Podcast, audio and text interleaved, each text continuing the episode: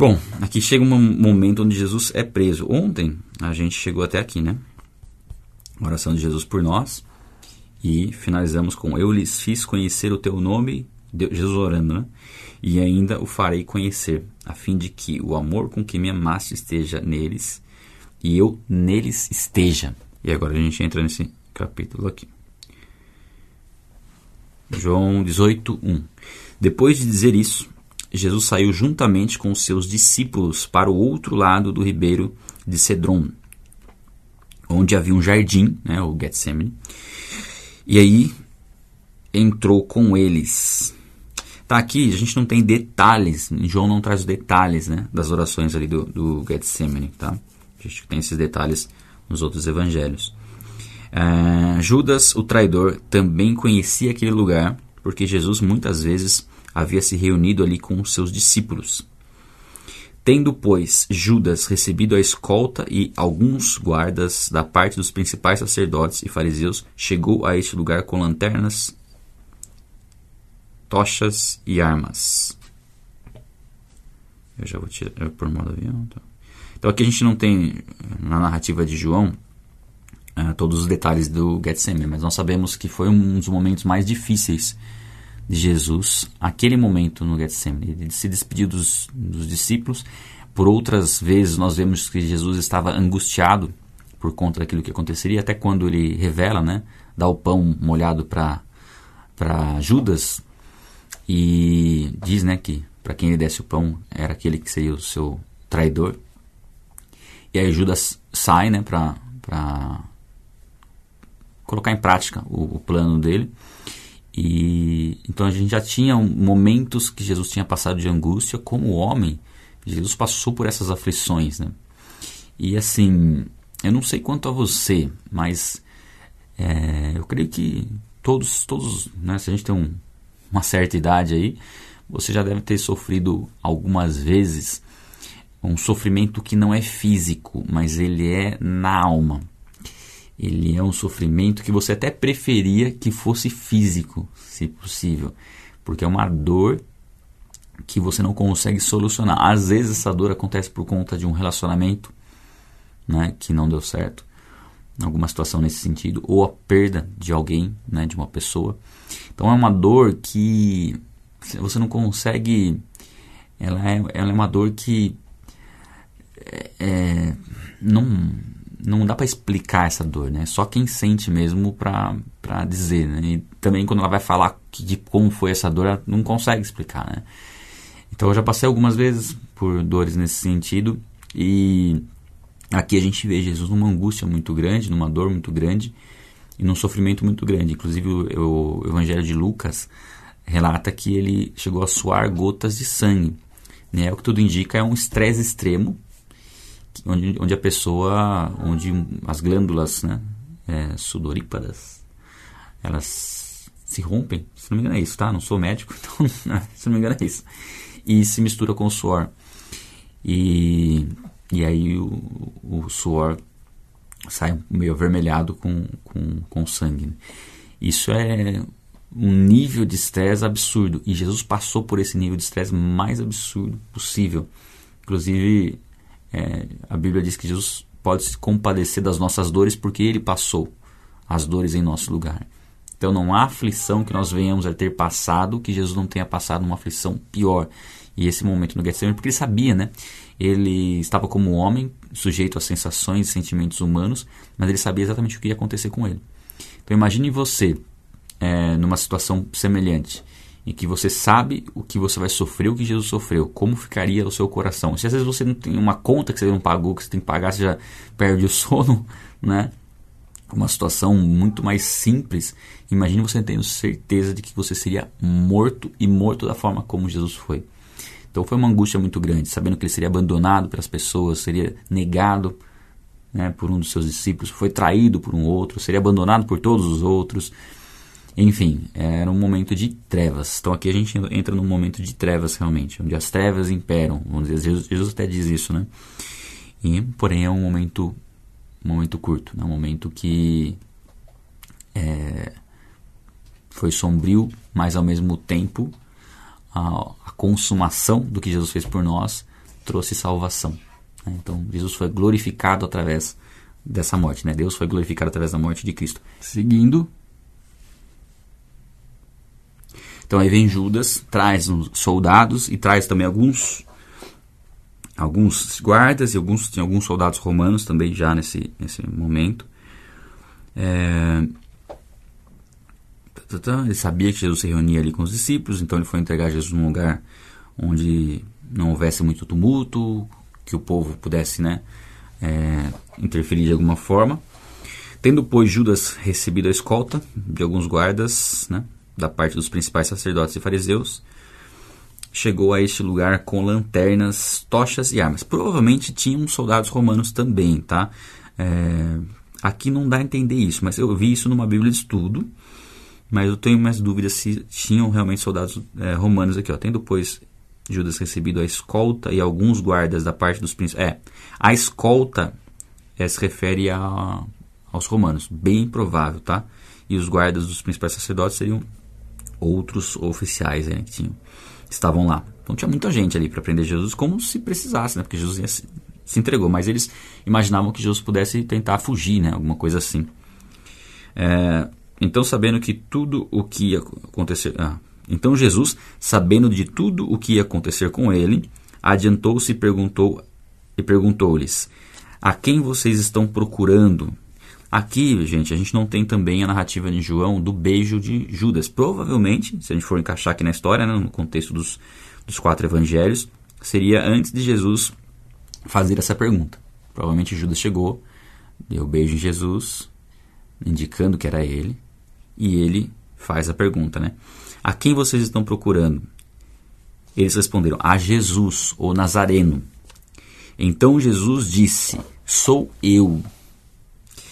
Ora, Judas o traidor estava com eles. Quando Jesus disse: Sou eu, é, recuaram e caíram por terra. Então aqui é interessante pelo seguinte: esse sou eu, a forma como Jesus respondeu é uma forma de declaração da sua divindade, como eu sou é que aqui ele coloca como sou eu, mas se você for pegar, é, é, uma, é semelhante à declaração da divindade. Pelo menos foi o que eles receberam como informação quando Jesus disse. E não dá para saber ao certo o que aconteceu naquele momento, mas eles recuaram e caíram por terra.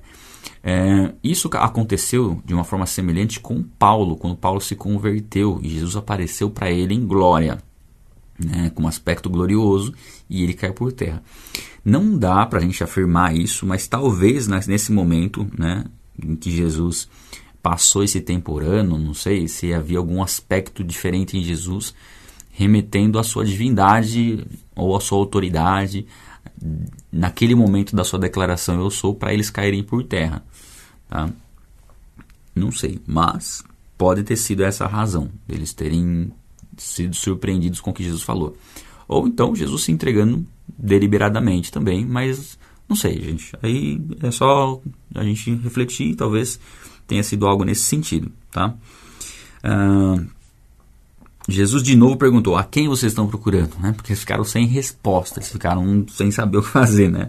A Jesus o Nazareno. Então Jesus disse: Já lhes disse que sou eu. Se é a mim que vocês estão procurando, deixem que estes vão embora. Então ele diz, ó, se vocês estão me procurando, deixe os discípulos. Aqui já mostra uma proteção de Jesus com os discípulos. Inclusive você percebe que Jesus não cobra, não cobra dos discípulos que o acompanhasse ou que desse a sua vida no lugar dele. Jesus sabia da sua missão e sabia que era um momento muito perigoso. Inclusive nem ao, ao, ao que a gente vê assim, né, pelo que a gente vê, não seria nem recomendado fazer o que Pedro fez, acompanhar a distância. Aí muitas, muitas pessoas podem falar, ah, Pedro acompanhou a distância, teria que ter acompanhado junto com Jesus. Tá, mas o próprio Jesus disse que não era para fazer isso. Né? O próprio Jesus deixou claro que ele seria entregue e que aquele momento era o momento dos, dos discípulos tomarem cuidado. Inclusive aqui ele diz, ó, deixem esses, porque se eles, né, se Jesus talvez não se entregasse ou talvez pudesse complicar até para os discípulos naquele momento, né? E eles serem inclusive mortos também. Então aqui Jesus protege os seus discípulos, pede, né, aqui para que deixem ele é, ele disse isso para, que se cumprir, para, para se cumprir a palavra que tinha dito anteriormente: Não perdi nenhum dos que me deste. Interessante, né? A oração de Jesus a fala dele agora já é uma, um, cumprimento, um cumprimento de uma profecia. Eu acho que é uma das profecias mais rápidas a se cumprir nas Escrituras. Jesus faz uma oração, e faz uma oração profética, de que não perdeu nenhum deles, e na sequência o que ele faz é para cumprir aquela profecia que ele acabou de declarar. É muito interessante isso. Né? Então não perdeu nenhum deles, né? nenhum deles morreu naquele momento. Judas não era um discípulo, Judas não, não cria, né? era alguém que já estava com o propósito de, de, de, de, trair a Cristo. E dos discípulos, todos eles tiveram a receberam o Espírito Santo, pregaram o Evangelho e aí eventualmente foram entregaram suas vidas por Cristo. Mas nesse momento aqui todos foram preservados.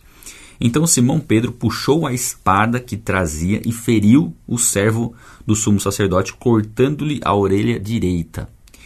O nome do servo era Malco, mas Jesus disse a Pedro: Guarde a espada na bainha. Por acaso não beberei o cálice que meu pai me deu? Então aqui já fica claro que a gente acabou de comentar. Né, a repreensão de Jesus sobre Pedro é isso: ó, eu não vou deixar de fazer aquilo que eu vim para fazer. Eu vim para esse momento. Né? Isso que vocês não estão entendendo ainda, você não entendeu ainda. Eu vim, me fiz homem, sendo Deus, deixei minha glória, nasci como um ser humano, como um bebê, aprendi a falar, a comer, andar, falar. Vivi por 30 anos, comecei o ministério com o propósito do que vai acontecer agora, de entregar minha vida em favor de vocês, entregar a vida dele em favor de nós. Como ele deixaria de viver isso? Né? Então ele fala isso para Pedro, já demonstra que não deveria haver nenhum tipo de conflito.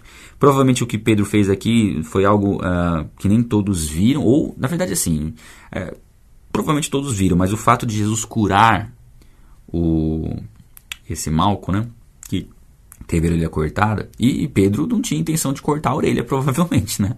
Pedro tinha intenção de matar ele. É, deve ter errado o golpe ali, né? Deve, não, errou o golpe ali e cortou a orelha. Mas o fato de Jesus curá-lo impediu que todos, de repente, fossem mortos ali. Né? Ou pelo menos os discípulos, ou, ou até mesmo Pedro. Né? Então ele era, inclusive, é, cadê a... Hum, era servo do sumo sacerdote. Então é, seria bem complicado se ele fosse morto ou se não houvesse até essa cura, né? Ter sua orelha arrancada fora. Então Jesus faz uma cura. E é interessante, né? Jesus curando uma pessoa que foi lá para prendê-lo. E logo durante né, o momento de ser preso, ele curar essa pessoa. Né? E você vê que tinha um propósito para a cura. Hum, a, a, a, conversão dessa pessoa, que provavelmente eh, viu como Jesus Cristo é Deus, né? Porque o cara tinha acabado de perder a orelha e aí Jesus cura a orelha dele, né? Já é um, um, um milagre maravilhoso. Então tinha um propósito na vida daquela pessoa. Talvez na vida de outras pessoas que estivessem ali né, sendo pessoas que estavam cumprindo guardas, né, que estivessem cumprindo ordens e viram o que Jesus fez. É, e também mostrar o perdão mesmo antes da, da ofensa até, né? Porque ele foi lá para prender Jesus e Jesus já estava ali perdoando a atitude deles, né? No sentido de que esse perdão estava disponível. É claro que precisava haver arrependimento. Quando Jesus diz na cruz, a gente vai ver isso perdoa porque não sabe, eles não sabem o que fazem, não é que Jesus está perdoando todos independente do arrependimento. Não, é liberando esse perdão para que se eles vierem a se arrepender, eles tenham a, acesso a Deus. Tá? Então Jesus liberou o perdão, não trouxe um perdão geral no sentido de que todas as pessoas já estão perdoadas. Não, é preciso o arrependimento. Então nesse momento aqui, essa passagem né, que Jesus, a atitude de Jesus, ela é assim uma atitude inexplicável. Né? Ah, o que, como Jesus se comporta no momento em que ele vai ser preso, né? a consciência que ele tinha. E eu creio que muito disso é fruto do que ele passou no Getsemane, porque Jesus não se é, não usou dos seus poderes divinos, da sua divindade para suportar a dor. Ah, Jesus é Deus, se fez homem, jamais deixou de ser Deus e atuava na terra é, com o seu poder divino para realizar milagres mas não fazia uso desse poder divino para suportar a dor, suportar o sofrimento. Então a gente tem a natureza divina e temos a natureza humana. Nesse momento, né, no momento em que Jesus vai sofrer, ele não se utiliza da natureza humana, utiliza da natureza divina para curar a orelha do servo. Mas a gente percebe que toda a aflição que ele passou, ele passou como homem. E a aflição que ele passou no Getsemane foi o que preparou ele para ser entregue. Tanto é que quando Jesus tem esse comportamento aqui no momento em que ele vai ser entregue, ele está fortalecido pelo tanto que ele se derramou diante de Deus. E isso nos ensina algo muito importante. O fato de nós nos derramarmos diante de Deus, isso nos fortalece para enfrentar situações difíceis. Talvez num momento de luto, que é um momento já que você está enfrentando difícil, é, o que a, quanto mais você se derramar diante de Deus, ser sincero diante de Deus, mais isso vai trazer um alívio, mais isso vai te, te trazer, te fortalecer para você passar por aquela situação. E se você está para enfrentar uma situação difícil também, a oração é o caminho, né? Onde nós lançamos nossa ansiedade para ele nos fortalecer e a gente poder enfrentar a dificuldade que for. É, nós sabemos que nós não temos dificuldade alguma que possa tirar nossa salvação, né? Então nós temos a convicção de que independente do que aconteça, o final é melhor do que o começo. E isso nos dá esperança. E aqui Jesus tinha sabia disso também. Por mais que fosse difícil demais o que ele enfrentar, ele sabia do final. E ele sabia que foi para aquilo que ele veio. Então esse momento de oração, de entrega de Jesus a Deus na, no Getsemane fortaleceu ele para ter essa postura serena no momento de ser entregue e com certeza isso deu um testemunho imenso naquele momento. Nós não sabemos, a Bíblia não narra quantos soldados se converteram, qual foi o processo, mas sabemos que é, essa ação de Jesus ela foi emblemática nesse momento aqui, né, de estar sendo preso e a forma como ele tratou que eles estavam, na verdade ele, ele estava dominando a situação ali. Já já parou para pensar isso?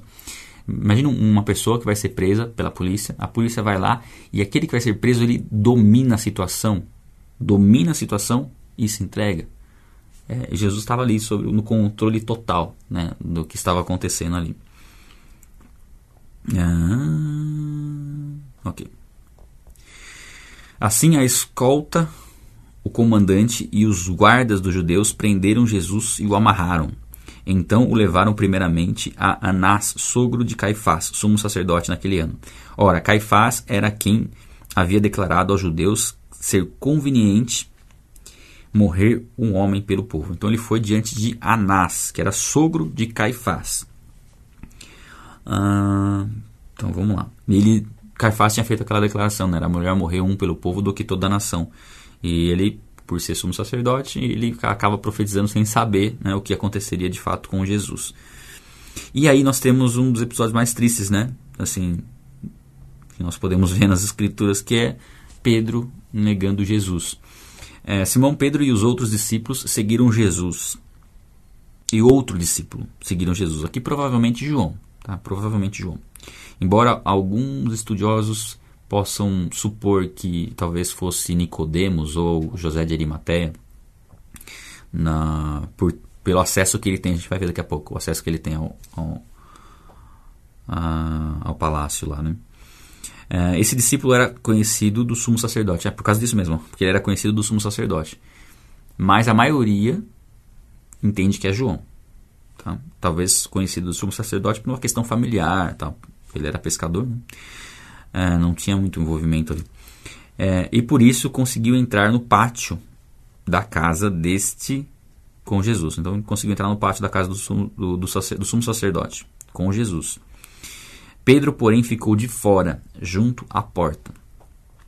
O outro discípulo, que era conhecido do sumo sacerdote, saiu, falou com a encarregada da porta e levou Pedro para dentro. Então a empregada, encarregada da porta, perguntou a Pedro: Você também não é um dos discípulos desse homem? Então vem a primeira pergunta a Pedro se ele não estava com Jesus, né? se ele não era um discípulo de Jesus. E aqui, por medo do que poderia acontecer com ele, e nós não conseguimos imaginar o que pode ter passado na cabeça de Pedro, por quê? Ah, eles já estavam, eles estavam com dificuldade de aceitar o que aconteceria com Jesus. Né? Jesus falava que seria entregue e tal, eles ficavam meio tristes, não entendiam muito bem.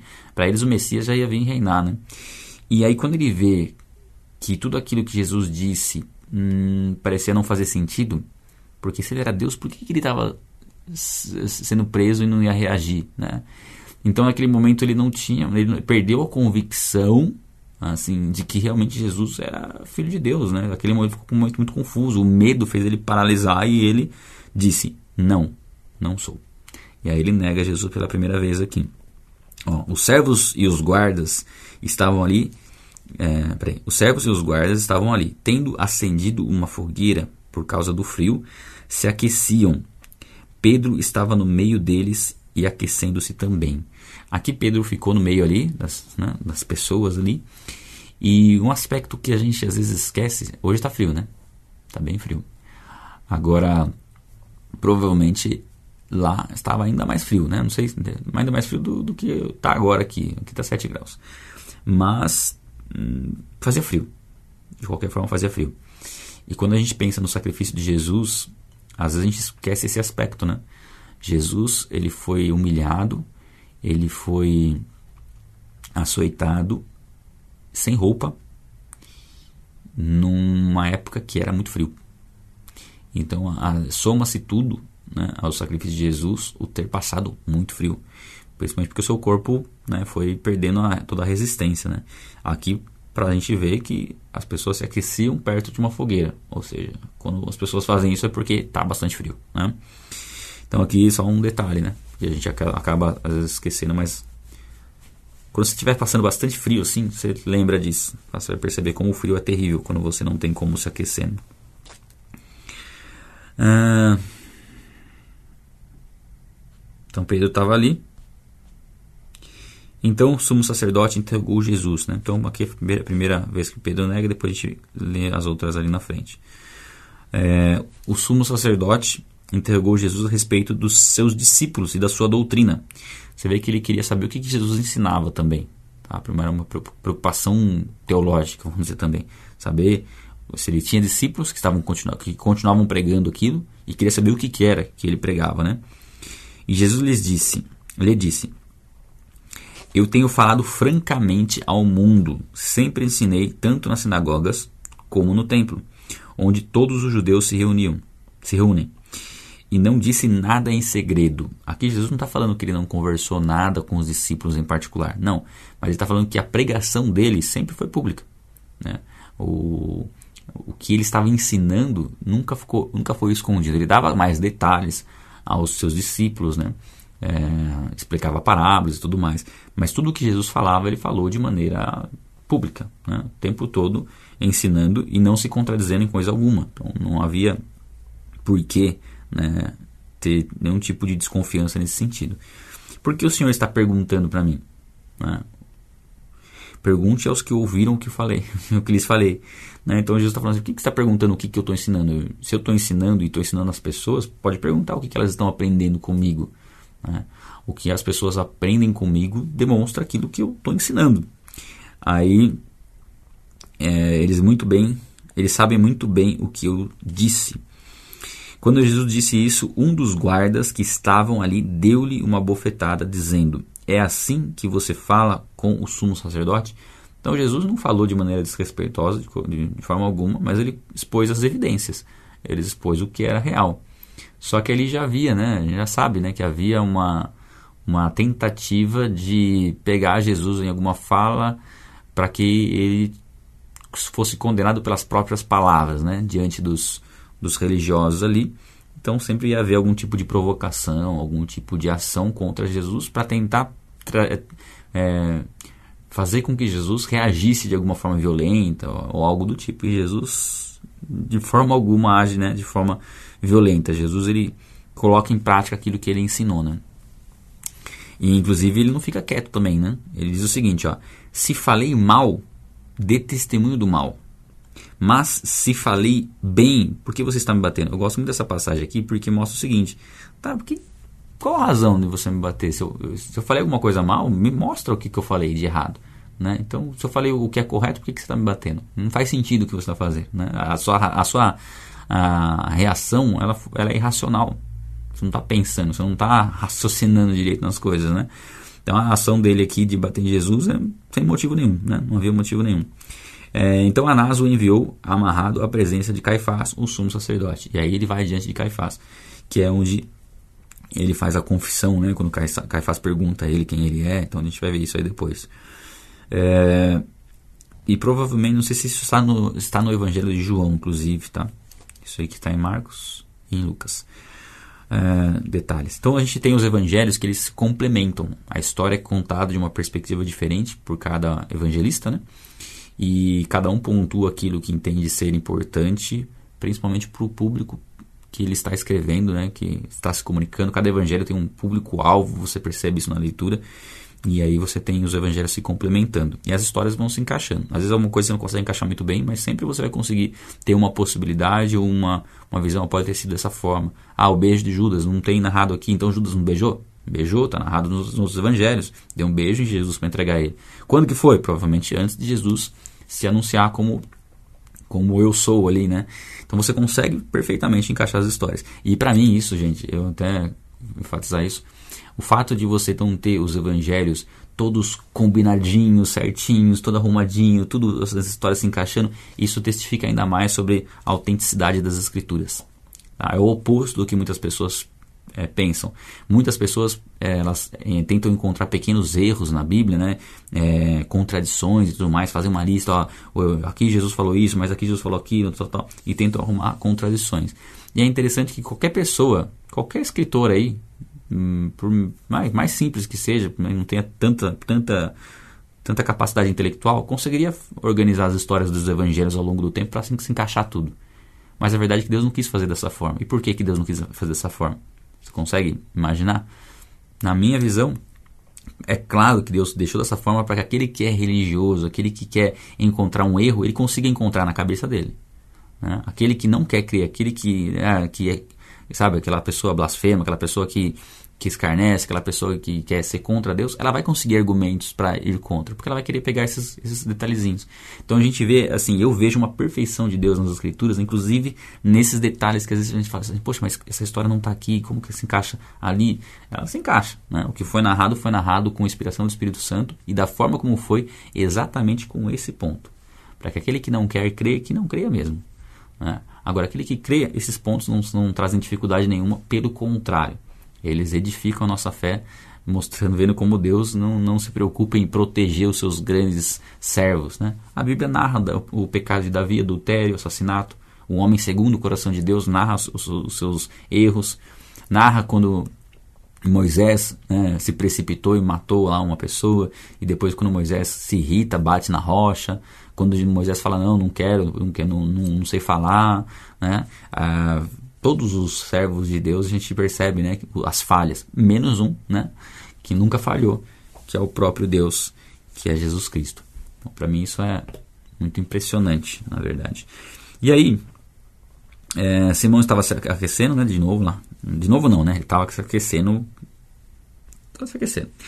Então lhe perguntaram: Você também não é um dos discípulos dele? E ele negou: Não, não sou. Então cada vez mais ele foi negando e à medida que o tempo ia passando ali, né, naquele tempo que até que, Jesus, até que Pedro nega três vezes, em momento algum ele ele teve consciência da atitude que ele estava tendo. Ele parece que esqueceu de tudo. É o medo paralisou Pedro, né? É, não sei se você já viveu uma situação de pânico onde você não sabe o que, o que você faz, né? Fica sem reação. É o que estava acontecendo com Pedro aqui. Um dos servos do sumo sacerdote, parente daquele a quem Pedro tinha decepado a orelha, então alguém que já tinha já aí, já sabia ali, né? Já tinha visto. Pedro perguntou: Não é verdade que eu vi você no jardim com ele? Ah, tipo, agora há pouco, eu te vi lá, você cortou a orelha do, do. do meu parente, não sei se era primo, alguma coisa assim. De novo Pedro negou, e no mesmo instante o galo cantou. Então aqui foi um momento onde Pedro caiu em si do que Jesus tinha dito. Então mais uma profecia que Jesus fez pouquinho antes, que se cumpre logo em seguida.